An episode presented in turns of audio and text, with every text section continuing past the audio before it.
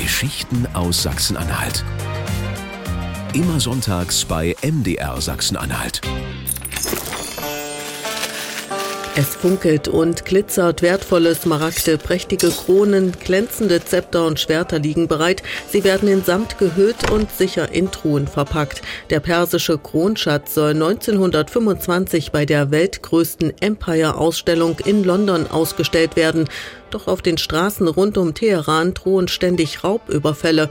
Deshalb sucht der Schah ein sicheres Transportmittel und findet es in zwei Junkers F-13 Maschinen aus den Dessauer Flugzeugwerken. Sie sollen die kostbare Fracht nach Europa fliegen.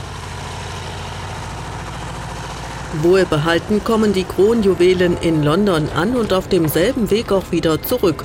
Hugo Junkers hat damit einen Fuß in Persien. Doch noch ist eine Hürde zu nehmen, erzählt Gerd Fucke, der Chef des Technikmuseums in Dessau. Als der Schah, also der neue Schah, da wollte er gerne, dass alle schnell fliegen und so weiter und hat angeordnet, dass seine Generalität mal äh, sich in die F-13 setzt und einen Rundflug macht. Die Generäle haben sich alle krank gemeldet. Und die Frauen, die sind dann fliegen gegangen.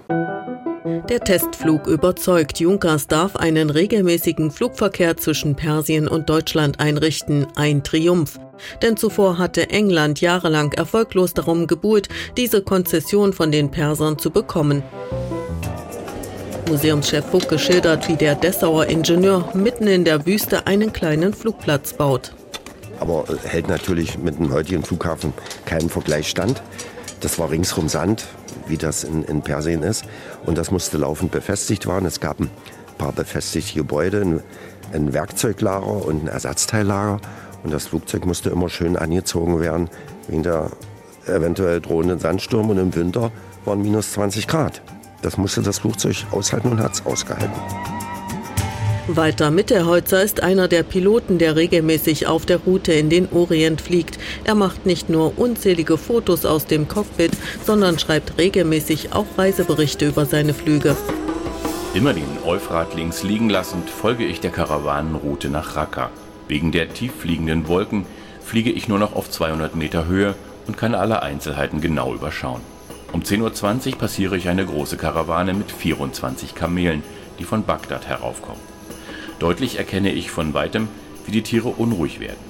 Ich gehe bis auf etwa 70 Meter hinunter und sause mit 150 Kilometer je Stunde Geschwindigkeit über die Köpfe der auseinanderspringenden Tiere und Menschen hinweg. Eine willkommene Abwechslung in der trostlosen Sandebene.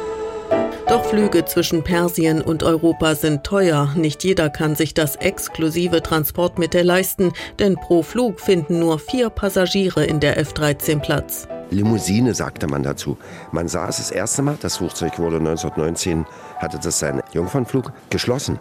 Und die Kabine war sogar beheizt. Und da haben sicherlich die Piloten gesagt, hier nehmen Sie mal Platz und dann sind sie vorne in ihr Cockpit geklettert.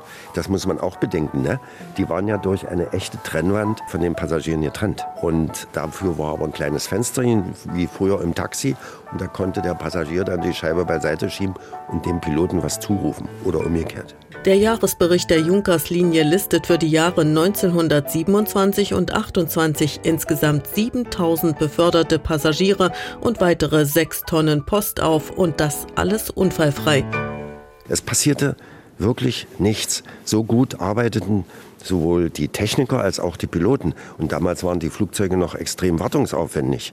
Und trotzdem hat man das alles so geschafft, unter diesen extremen Wetterbedingungen einen regelmäßigen Luftverkehr zu betreiben, ohne dass jemand zu Schaden kam. Sicher sind die Junkers Flugzeuge und so setzt sich schließlich auch der persische Schah in eine F-13 Richtung Deutschland. Einen Gegenbesuch gibt es nie. Hugo Junkers ist zwar ein begnadeter Erfinder und Ingenieur, aber selbst fliegen, das mag er nicht so sehr. Geschichten aus Sachsen-Anhalt. Immer sonntags bei MDR Sachsen-Anhalt. Und jederzeit in der kostenlosen ARD Audiothek-App.